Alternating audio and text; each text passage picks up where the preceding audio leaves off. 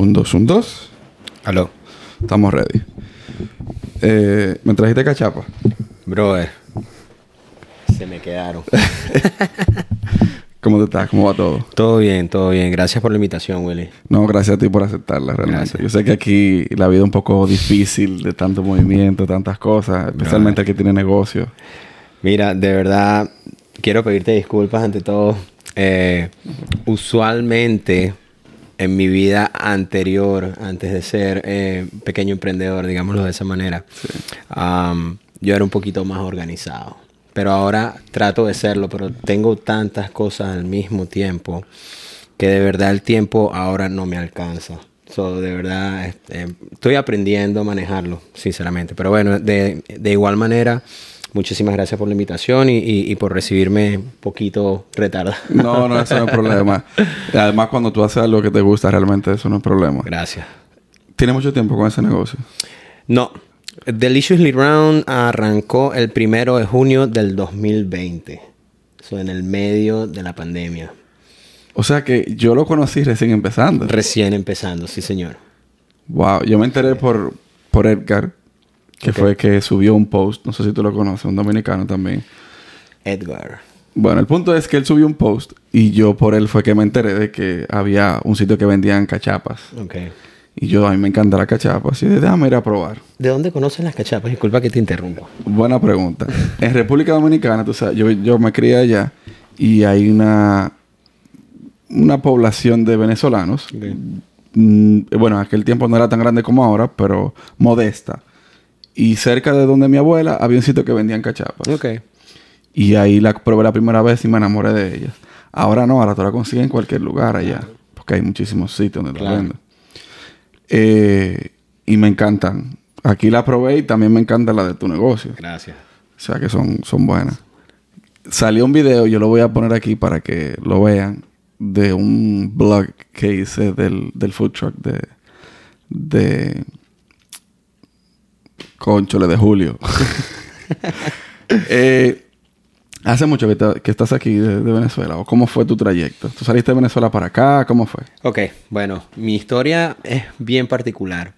Yo vine de vacaciones en el 2012, vine a visitar a mi tía. Tenía un montón de años que no veía a mi tía. So, vine de vacaciones, estuve, vine en diciembre y tenía amigos en Naples, de Venezuela. So, oh, tú sabes, aproveché de visitarlos y, y vine a Naples. Y cuando vine a Naples a visitar a mi amiga Pucci, eh, tenía un montón de años sin verla, estuvimos en una fiesta y conozco una chica. Y bueno, nada, la historia aparte por allá, esta chica eh, la conozco. eh, yo... Lo que hace el amor. Sí, bro. No, no, no. Tú vas a ver ya más o menos para que te tengas una idea. La conozco. Eh, tuvimos en diciembre, hangueamos, pasamos, la pasamos súper cool, recibimos Año Nuevo. Ya en enero me tocaba regresar a Venezuela por cuestiones de trabajo y estudios.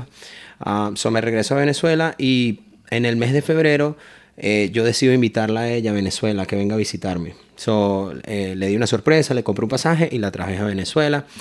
Se suponía que se tenía que quedar en Venezuela por 15 días y terminó quedándose por un mes. Oh, wow. So, recorrimos un parte de Venezuela, eh, la llevé a, a los lugares que más me gustaban y todo eso. Bueno, nada, a ella le toca regresar acá a Estados Unidos y el mes siguiente era el, el- este evento llamado Ultra que hacen en Miami. Ajá, el Ultra Fest. Sí, entonces eso fue ya para el 2000, eso fue 2013, eh, que ya estábamos, obviamente, eh, ya yo estaba en Venezuela, ya estaba acá, so decidimos asistir a ese evento, compramos boletos y yo regreso a Estados Unidos para ir allí. Yo decidí que yo quería venir por tres meses y quedarme acá visitándola y tú sabes, eh, conociendo y, y bueno, nada, eso fue lo que hice. Vine, brother, y más nunca volví a Venezuela. Dicen que un pelo de, de esa parte ala más que una yunta de buey, dicen por ahí.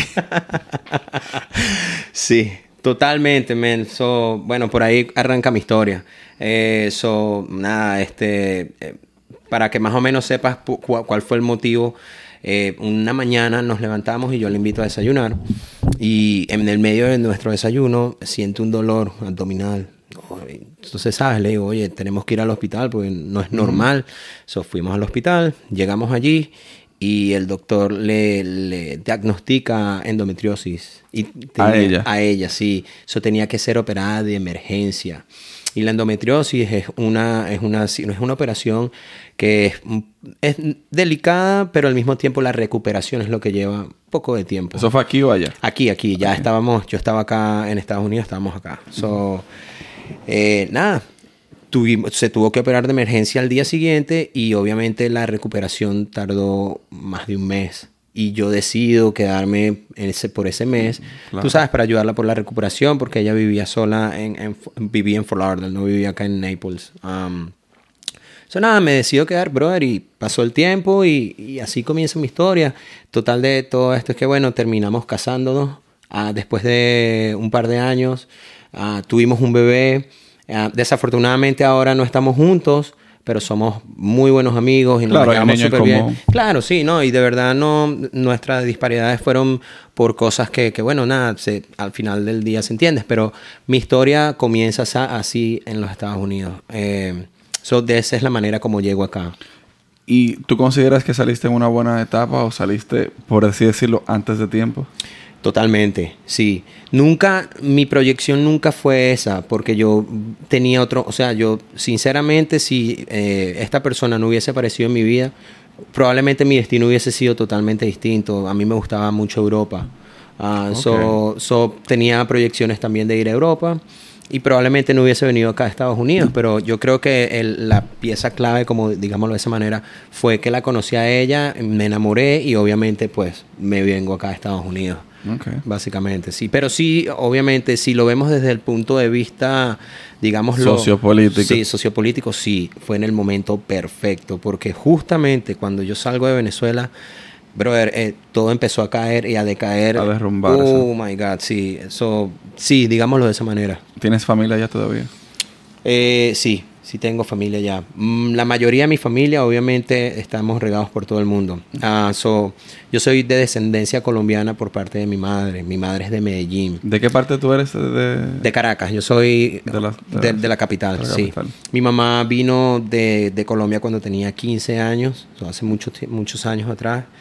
Y bueno, nada, este te estaba diciendo que Que ustedes están regados todos por estamos el mundo. todos regados por sí, por todo el mundo, pero sí, me quedan unos primos, tengo tías todavía allá, y tengo otra, mi familia tengo en Ecuador, en Chile, en Estados Unidos, en ¿Tienes República Dominicana? No tengo en República, en República Dominicana familia, pero tengo amigos muy, muy cercanos en República Dominicana. ¿Qué tú opinas de esa situación allá? ¿En República Dominicana o en Venezuela? En Venezuela.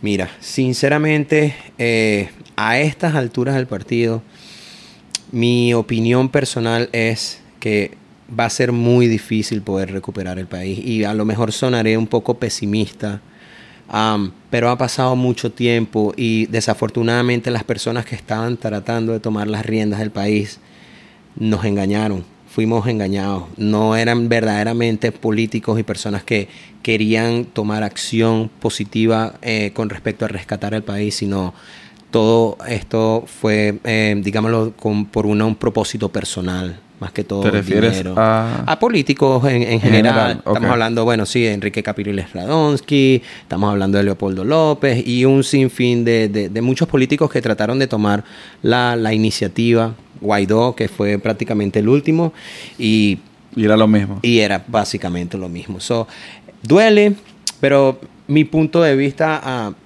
de toda esta situación, y es lo más preocupante en, en- en lo personal, es que Venezuela ya tiene sumergido en todo esto más de 20 años. Y la juventud, la- la- por lo menos yo crecí en chavismo, digámoslo de esa manera, pero hubo mucha gente que nació, creció, se desarrolló y ya son ahorita adultos y vienen con esa doctrina, con esa, con esa crianza. So, esta es la gente que va a tomar el rumbo del país en un futuro muy cercano. Entonces lo que yo me pregunto es, ¿qué va a pasar? Porque esta gente no viene con educación, no todos, ¿me entiendes? Eh, no vienen con, con- con principios, vienen, viene, es, es- es bastante difícil lo que le toca, lo que le va a tocar a Venezuela en los próximos años. ¿No crees tú que pueda pasar lo mismo que Cuba, por ejemplo, que la generación de ahora, al parecer, está despertando de ese tipo de gobierno, de la opresión que han tenido? Mira, yo creo que lo que puede pasar en Venezuela es lo siguiente. Toda esa gente que salió del país, yo creo que es la gente que va a poder recuperar a, Venezuela. Y te explico por qué. Nosotros en, no voy a generalizar en Latinoamérica, pero digámoslo en Venezuela. Eh, no es que nos gusten las cosas fáciles. El venezolano es muy trabajador, es una persona que lucha por lo que quiere. pero nosotros, desafortunadamente, eh, es difícil eh, seguir las leyes, cumplir con las leyes y hacer las cosas de la manera correcta. Qué casualidad, parece República Dominicana también. Entonces, ¿qué pasa cuando todas estas personas, incluyéndome, emigramos, llegamos a otros países, o, por lo menos acá a Estados Unidos? Eh, nos damos cuenta que de esa manera, cumpliendo con las leyes, siendo un buen ciudadano, tratando a las personas de la manera correcta y siendo educado, las cosas funcionan. Entonces, mi punto de vista es que toda esta gente, nosotros, yo particularmente, me he educado muchísimo y no era, no, yo estudié en Venezuela, ¿sabes? Y, y considero que soy una persona educada. Ah, no estoy eh, alardeando de, mi, de mis, eh, digamos, de mis dotes, no, pero es, ¿sabes? Normal. Ah, con principios que de mi hogar y todo esto, pero lo que te quiero decir es que va a ser muy difícil, brother, eh, poder recuperar todo esto. Es, una situación lamentable, de verdad que sí. Realmente lo es. Y, lo, que, lo que más me da de, de esas sociedades, Cuba, Venezuela, mi país me duele muchas cosas que pasan también, es que simplemente se, se hace una eh, eco la gente en un momento. Llega un momento, se apaga. Por ejemplo, ahora estamos en la situación. En el momento que se graba este podcast, está la situación en Colombia sumamente fuerte, y muy fea. Sí. Pero pasan dos semanas, tres semanas, un mes. Se acabó el foco de ahí y nadie más habla de eso. Entonces, por eso muchas cosas no pasan. No pasan. De, de donde estamos, como que no avanza. Claro, totalmente. Yo pienso que por lo menos ahora lo que está pasando en, Colombia es bien particular. Y el pueblo colombiano, bueno, te estoy diciendo, yo tengo raíces colombianas y me duele lo que está pasando, es, es lamentable, porque estoy reviviendo prácticamente todo lo que vivió mi país, todo lo que yo pude vivir por, en algún momento hace un tiempo muy cercano, no mucho tiempo. Eh, entonces, mucho, mm, por lo menos de los colombianos recibimos mucho rechazo en algún momento, como lo hemos recibido de Ecuador y de otros países, porque bueno, obviamente no todo, no, lo que ha salido de Venezuela desafortunadamente no ha sido únicamente gente buena, gente trabajadora, gente luchadora. También ha salido, pues, tú sabes, como todo, su gente que tiene sus mañas y que va a otros países a ponernos eh, en, mal, digámoslo. Y bueno. Pero poniéndolo en perspectiva, disculpa que te interrumpa es lo mismo que pasó en el tiempo de la colonización. A Colón le dieron fue los ladrones para que lo para América. Entonces, puede que se hayan mezclado personas buenas, pero también van a tener que salir malas. Malas también, exactamente. Y eso pasa usualmente cada vez que tú sales de tu tierra natal a, otro país, va a haber un cierto tipo de oposición. oposición en República Dominicana se da que mucha gente se estaba quejando porque le estaban dando trabajo a los venezolanos porque tal vez eran más bien parecidos, tal vez tenían mejor eh, educación, diferentes cosas. Sí. Pero es que cuando nosotros salimos de, República Dominicana a Venezuela, también pasaba lo mismo. O sea, si uno no se pone en el lugar del otro, es bien difícil tú entender la situación del otro. Claro, totalmente, sí. Y hubo una migración muy fuerte de República Dominicana a Venezuela hace 30, 40 años. Yo tengo familiares que emigraron allá. Venezuela. Es que Venezuela era un país que recibía a, cualquier persona, a cualquier nacionalidad, eh, cuando estábamos bueno, en, nuestros buenos tiempos.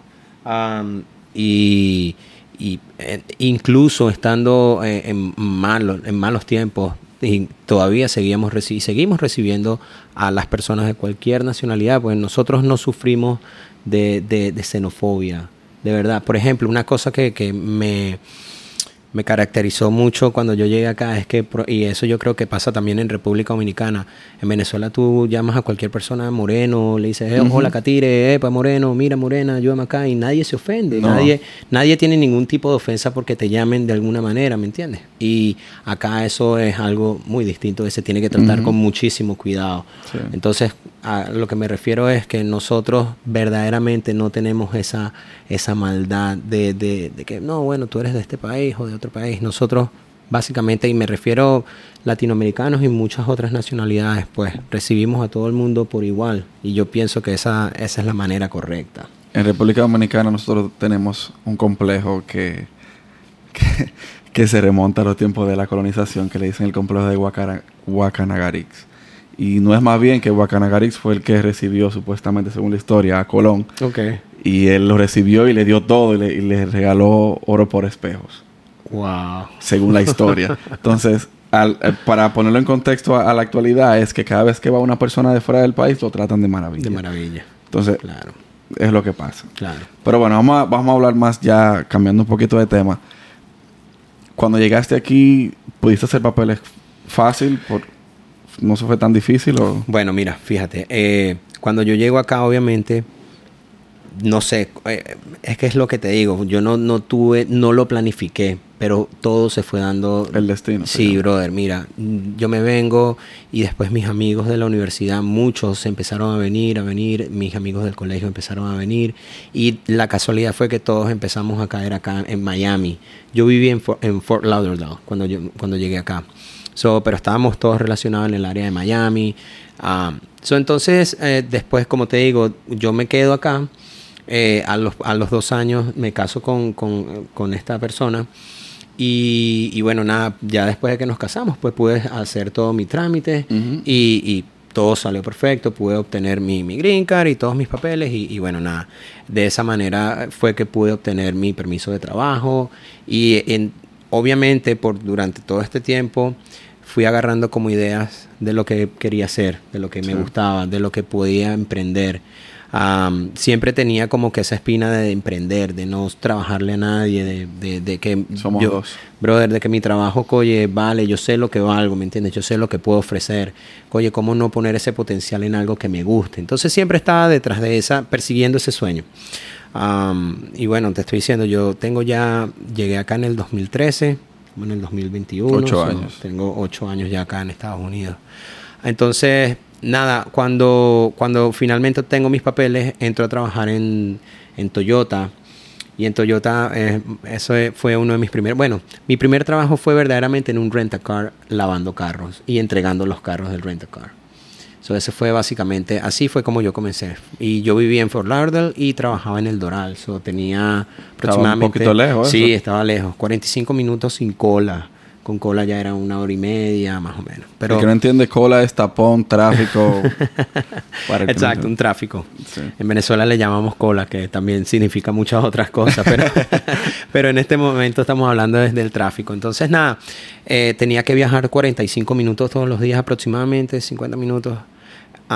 Y después de allí eh, opto por un trabajo de igual de, de car wash, pero en Toyota pero ya este trabajo me quedaba más lejos. Oh, wow. Sí, me quedaba ya en Homestead. So, te estoy hablando que eran 64 millas, una sola, o sea, nada más ida y después 64 de regreso a mi casa. Eso era como una hora y media. Más, brother, porque, bueno, es que es una travesía, atravesaba Turnpike, pasaba por el Doral, so ahí me agarraba como el rush time y el tráfico heavy.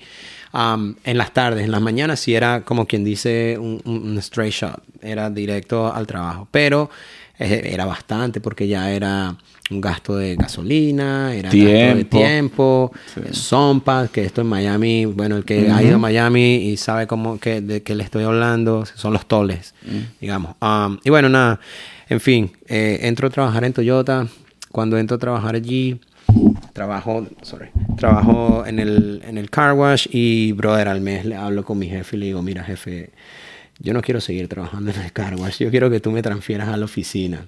Me dice, oye Julio, pero necesito que hables inglés, tú hablas inglés. Yo no sabía inglés, bro, y yo le digo, yo hablo inglés. yo le entro. Yo, yo, yo, le, yo hablo inglés, jefe, tranquilo que deme la oportunidad. Pasaron dos semanas, Willy. Y este señor no me llamó. Y a las tres semanas me le presento otra vez en la oficina. Le digo, jefe, ¿qué pasó con lo que hablamos? Usted sabe la oportunidad. Y me dice, oye, Julio, pero de verdad, yo necesito a alguien que hable inglés. ¿Tú de verdad hablas inglés? Porque yo no te he visto hablando inglés. Y yo le digo, jefe, yo hablo inglés, déme la oportunidad.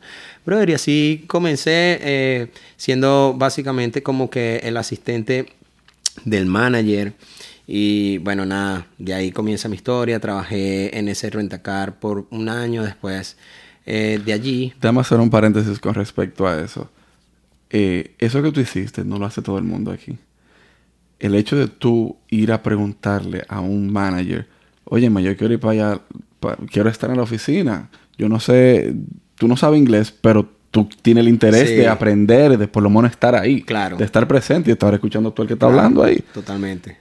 El no ya uno lo tiene. Claro. Si tú no preguntas, la respuesta siempre será no. Eh, no, exactamente, estoy de acuerdo contigo. Sí, y es que lo que pasa es que también es la determinación que tengas. Yo no quería quedarme lavando carros, porque no es, no es por denigrar. Yo, todos mis amigos lavamos carros de cuando llegamos acá. Y mira, eso es algo que yo de verdad admiro al que lo hace, porque es fuerte, brother. Eso no es, no es fácil. Pero, anyways, nada, eh, él me dio la oportunidad. Y gracias a él, brother, pude crecer dentro de la compañía después de allí eh, tengo en, mi, la mamá de mi bebé, en ese momento eh, mi esposa sale embarazada, so, cambio de trabajo, me mudo ahora eh, de trabajo ya no era en Homestead, sino en Fort Lauderdale, cerca de donde trabajaba, así podía estar cerca de mi casa. Pero ya después de eso me estaba proyectando a mudarme porque no quería que Luca creciera en, en Miami en un apartamento muy pequeño. los padres de ella vivían acá en Naples, viven acá en Naples. Entonces eso, por eso es que decidimos venir acá a Naples y por eso es que yo estoy acá en, en Naples. Um, la mejor decisión. Brother, te voy a decir algo. Todos mis amigos están en Miami y yo los adoro. Me encanta compartir con ellos, pero yo voy un fin de semana, estoy dos días como mucho y me regreso otra vez, brother. ya, ese estrés, ese tráfico. Yo vengo de una ciudad agitada, yo vengo de Caracas, brother. Yo sé lo que es estar en una, en una ciudad. Miami es un poquito más, más. Yo creo que cada ciudad tiene su, su, su cosa características. Características. sabes, Caracas, yo relaciono Caracas con Miami, pero son total, dos cosas totalmente distintas con el mismo furor, digámoslo de esa manera. Y me imagino que, ¿de qué parte eres tú, Yo, yo viví en Santo Domingo. En Santo Domingo.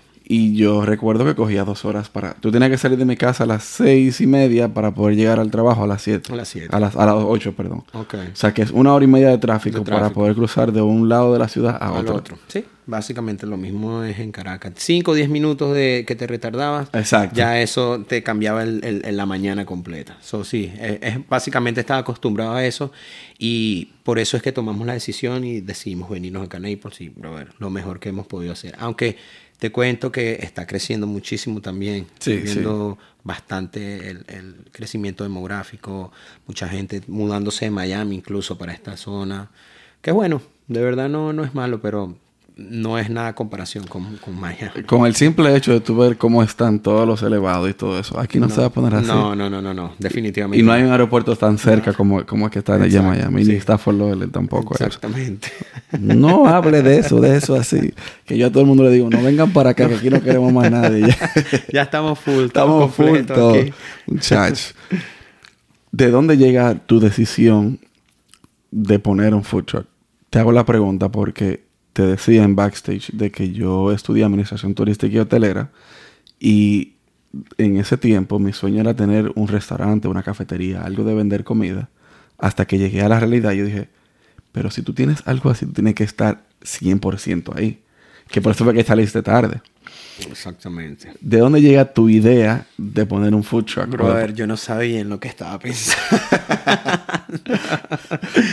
Mira, de verdad, yo no tenía, yo pensaba que tenía la idea y te explico por qué.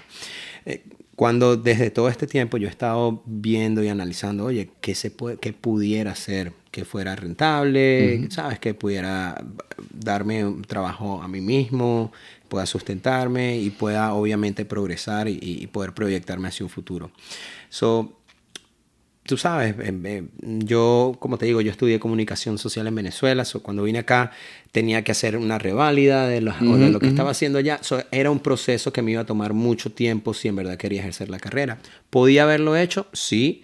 Mi decisión fue no, porque mi situación en ese momento no me daba para pagar una escuela, no me daba, tú sabes, para, para, todo eso. Entonces decidí que, bueno, nada, que iba a trabajar y iba a tratar de, de emprender en otra cosa. pero siempre la comida me llamó la atención. Lo que verdaderamente hace que yo decida abrir el food truck aquí en Naples fue el hecho de que cuando yo venía para acá a visitar, yo quería comerme una cachapa, o quería comerme unos pequeños, o quería una malta, una empanada, y aquí en Naples no hay ningún lugar venezolano. No había. O no había, exactamente, que vendiera este tipo de productos.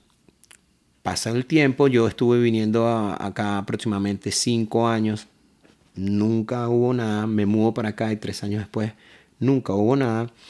So, nosotros cuando nos mudamos acá, decidimos que, bueno, vamos a armar un proyecto. Yo te estoy hablando de, de la mamá de mi niño eh, decidimos, bueno, vamos a armar un proyecto, vamos a hacer un food truck de comida francesa, de una fusión francesa-venezolana. Ella es francesa, la mamá de mi bebé es francesa, entonces, es francesa-americana. Entonces me dice, vamos a hacer algo, una fusión tipo francesa-americana de comida y vamos a ver qué tal. Y fue una buena idea porque era algo nuevo. Um, en ese mismo momento que ya teníamos todo, ya mandamos a hacer el food truck, todo eso, pues decidimos separarnos. Cuando decidimos separarnos, ya la idea queda como en el aire. el ¿Entiendes? Entonces, bueno, llegamos a un acuerdo. Ya me dice, mira, sinceramente, yo creo que tú eres el que deberías tomar las riendas de eso. Uh, así lo hice. Ella me dice, ya, o sea, ya de aquí en adelante ya esto es tu proyecto, ya no vamos a tener ningún tipo de, de relación ni nada, porque cada quien va a hacer lo suyo. En ese momento yo digo, bueno, nada, yo no soy francés, soy venezolano. Y aquí en Naples nadie vende nada de nuestra gastronomía venezolana. Y nadie digo, me refiero a un local comercial o algo, ¿sabes? Siempre hay sus emprendedores que tú puedes conseguir, obviamente, pero no había nada que de repente tuviera un horario como tal y que abriera y fueras y pudieras comer. Entonces, digo, bueno, voy a, voy a hacer el, el food truck de comida venezolana. ¿Cómo se va a llamar? Entonces ahí comienza, ¿sabes? una disyuntiva, pongo un nombre en inglés o en español Um, sinceramente, el nombre, el nombre de Deliciously Round viene de lo que yo vendo y de lo que yo siento que es lo que yo voy a vender, que es mi comida y es deliciosa. ¿Me entiendes? Entonces, básicamente la arepa, eso, la arepa es el pan venezolano. Y llamámoslo de esa manera. Ese es el, el, pan, como digamos aquí el, el, el no sé, el pan cuadrado que, no sé, o pan de, pan de slice. Slice, exactamente. Bueno, Venezuela nosotros comemos arepa mañana, tarde, noche, de madrugada, a cualquier hora. Entonces, la arepa, la forma de la arepa es redonda.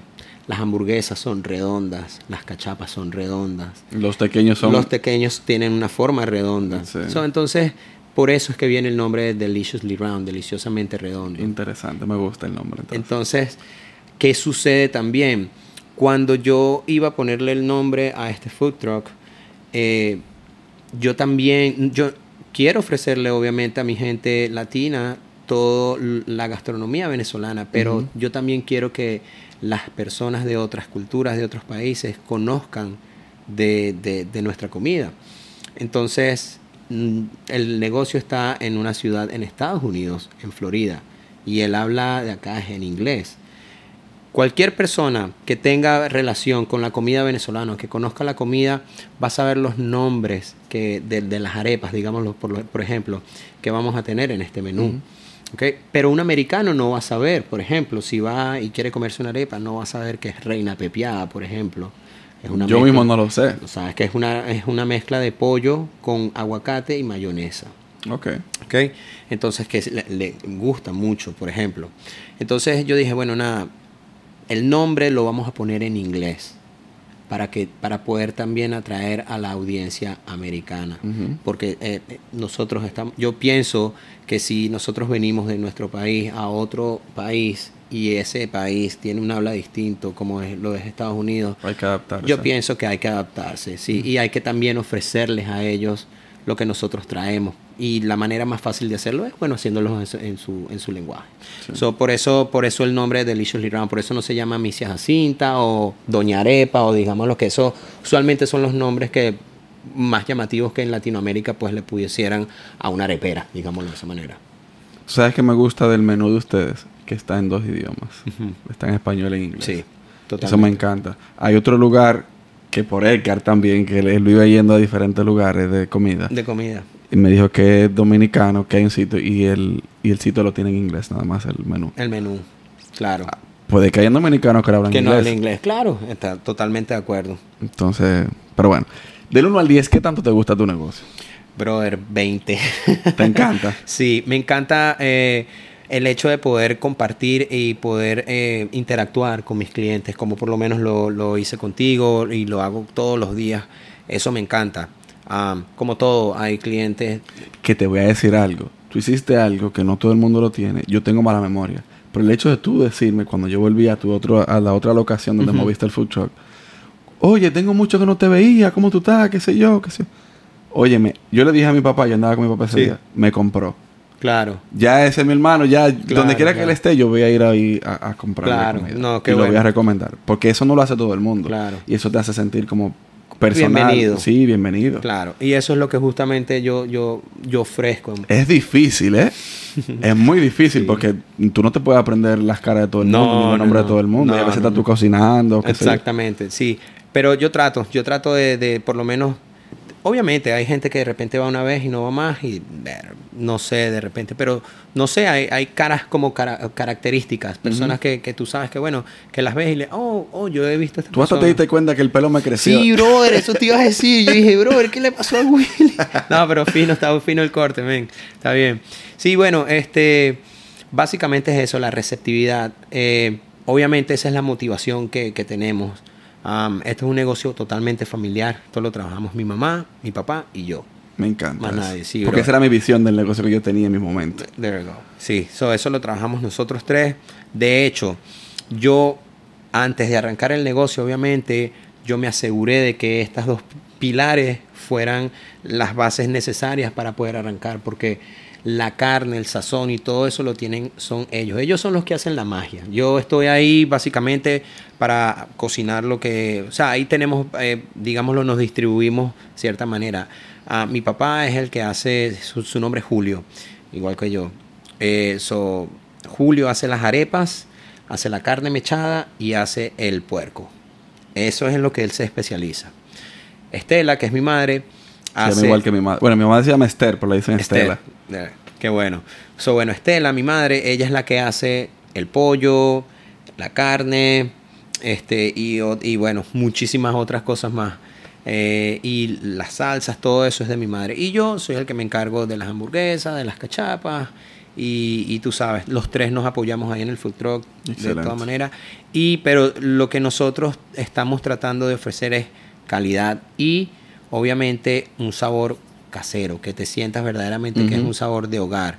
Am, no, no quisiéramos volverlo como algo eh, ¿cómo lo Industrial. industrial, exactamente. So, esa, esa ha sido más que todo la visión. Y obviamente la receptividad que hemos tenido nos ha como que impulsado y nos ha motivado a bueno ser receptivo también obviamente con nuestros clientes. Si no fueran por ustedes, nosotros no pudiéramos eh, literalmente trabajar todos los días como Claro. lo hacemos. Entonces, obviamente esa es la motivación más grande que tenemos nuestros clientes y por eso es que estamos trabajando. Sí. ¿Cuál es, ¿Cuál es tu misión? ¿A dónde tú quieres llegar con ese negocio? Mira, obviamente mi proyección es un restaurante. Eh, de hecho, ahora mismo estamos tratando eh, poquito a poquito, tú sabes, de dar pasos como dicen acá, baby steps. Poquito a poquito. Eh, queremos rentar una tienda porque eso es lo otro. Nosotros queremos tratar de expandirnos y tratar de ofrecerle cli- a los clientes los productos, no solo cuando estamos abiertos, sino que de repente si tú te provoca un domingo o un lunes que no abrimos comerte una cachapa, pues puedas comprarla de nosotros. So, próximamente vamos a estar ofreciendo en un pequeño espacio todos los productos venezolanos que nosotros vendemos y muchísimos más. Wow. So, eso, eso va a ser como que la catapulta a que Deliciously Round pueda crecer. Este negocio, obviamente, esta, este negocio no va a ser, no va a tener el mismo nombre de Deliciously Round, porque esto va a ser como un convenience store, y, pero va a ser, básicamente voy a tener, vamos a tener productos de distintos países, dominicanos, mexicanos, colombianos, mayormente venezolanos. Pero vamos a tener un espacio también de, de ciertas nacionalidades, los productos más comunes, Vendría siendo como un mini market. como un mini market, digámoslo de esa manera, sí. Donde obviamente la gente que de repente no es de Venezuela pueda comprar cosas y diga, bueno, de repente nunca he probado esto, voy a probar esto, pero que al mismo tiempo pueda encontrar algo que a ellos les guste o que sea de su país. Entonces, Entonces, el restaurante y el mini market. y el mini market, exactamente. So, me gustaría esos dos, tener un resta- que Deliciously Round tenga un, un espacio físico eh, donde yo pueda obviamente ofrecerle a mis clientes un baño. Sí. ¿Sabes? Porque Mesas. mesas, aire acondicionado, porque vivimos en Florida y es bien caliente ahorita, especialmente en el verano que está aquí en la esquinita. So, obviamente comodidad, porque yo quiero, es lo que vuelvo y te repito, nosotros queremos crecer porque ustedes obviamente nos están apoyando y Sí. les gusta nuestra, nuestro sazón. So, verdaderamente esa es la misión, seguir proveyendo la calidad de nuestra comida, pero tratar de tener un espacio más grande para ofrecer obviamente mayor comodidad. Excelente.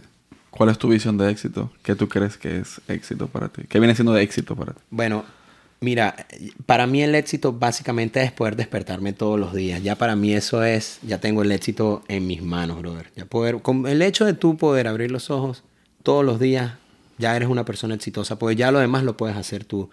Eh, mira, si, si yo te dijera qué es para mí el éxito, eh, sería obviamente poder realizar todos mis sueños, poder cumplir todo, todo lo que yo quiero, no solo material, eh, sino probablemente emocional, probablemente personal.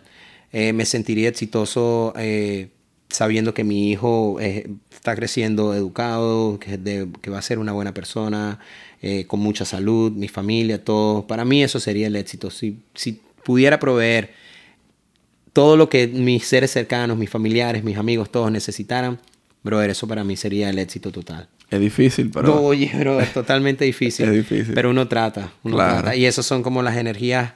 Yo creo mucho en eso. so, creo que donde tú pones la energía, creo que ahí Sí, funciona. yo creo mucho en la ley de atracción también. Sí. So, sí, yo creo que sería eso. ¿Ustedes abren los domingos? ¿Por qué que no abren los domingos? no, yo sé por qué. No. O me imagino por qué. Es un, día familiar para coger un día libre. Mira, te voy a ser sincero. El domingo es el día, el único día libre que tenemos de la semana. Y escogimos el domingo porque obviamente si es un día de la semana como lunes, que no abrimos tampoco, los lunes son los días que nosotros nos encargamos de buscar todos los supplies de, buscar- la semana. De toda la semana, exacto. Y aparte de eso, nosotros somos bien fastidiosos y bien piquis con la limpieza del food truck. Como obviamente se trabaja con, con bastante grasa, todo es frito. So, brother, nosotros, si tú no te estás encima de la limpieza, eso no, no, no te va a garantizar la calidad del producto. Del producto.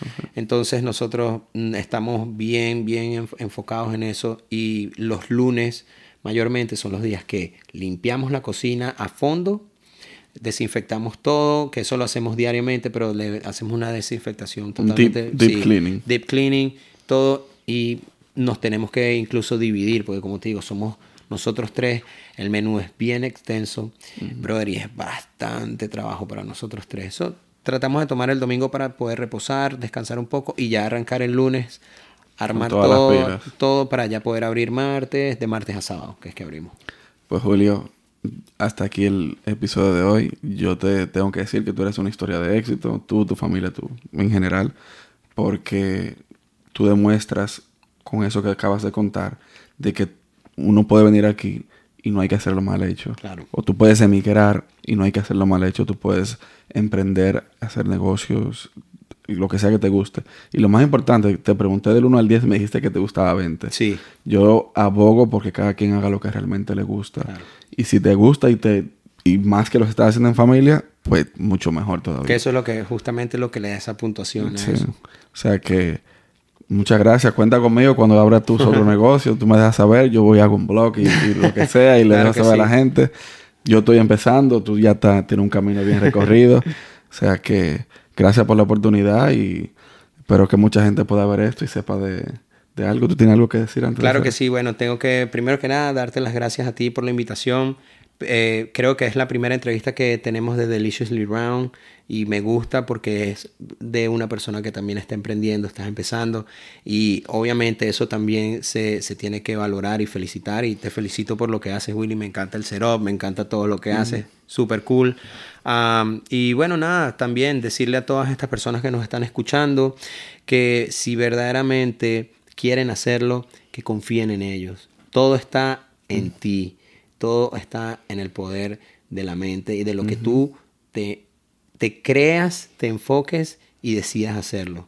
So, eh, lo único que puedo decirte es que, bueno, nada, toda aquel, aquella persona que está en estos momentos tratando de decidirse, ah, lo hago, no lo hago, decídanse, arriesguense, háganlo porque vale la pena. Incluso aún si fallan y fracasan, eso va a ser obviamente experiencias para que el nuevo proyecto que se van a trazar y se van a proponer venga con toda la, energía positiva que, necesita para que sea un éxito. Así que éxitos para todos e incluso para ti, Will. Muchas gracias. Muchas gracias a ti y añadiéndole a eso que acabas de decir, ya que empezaste a ti, que te dio el mensaje a ti también, no te pares vendrán muchos obstáculos, pero no te pares, sigue para adelante. Así andamos. Así que. Gracias, gente.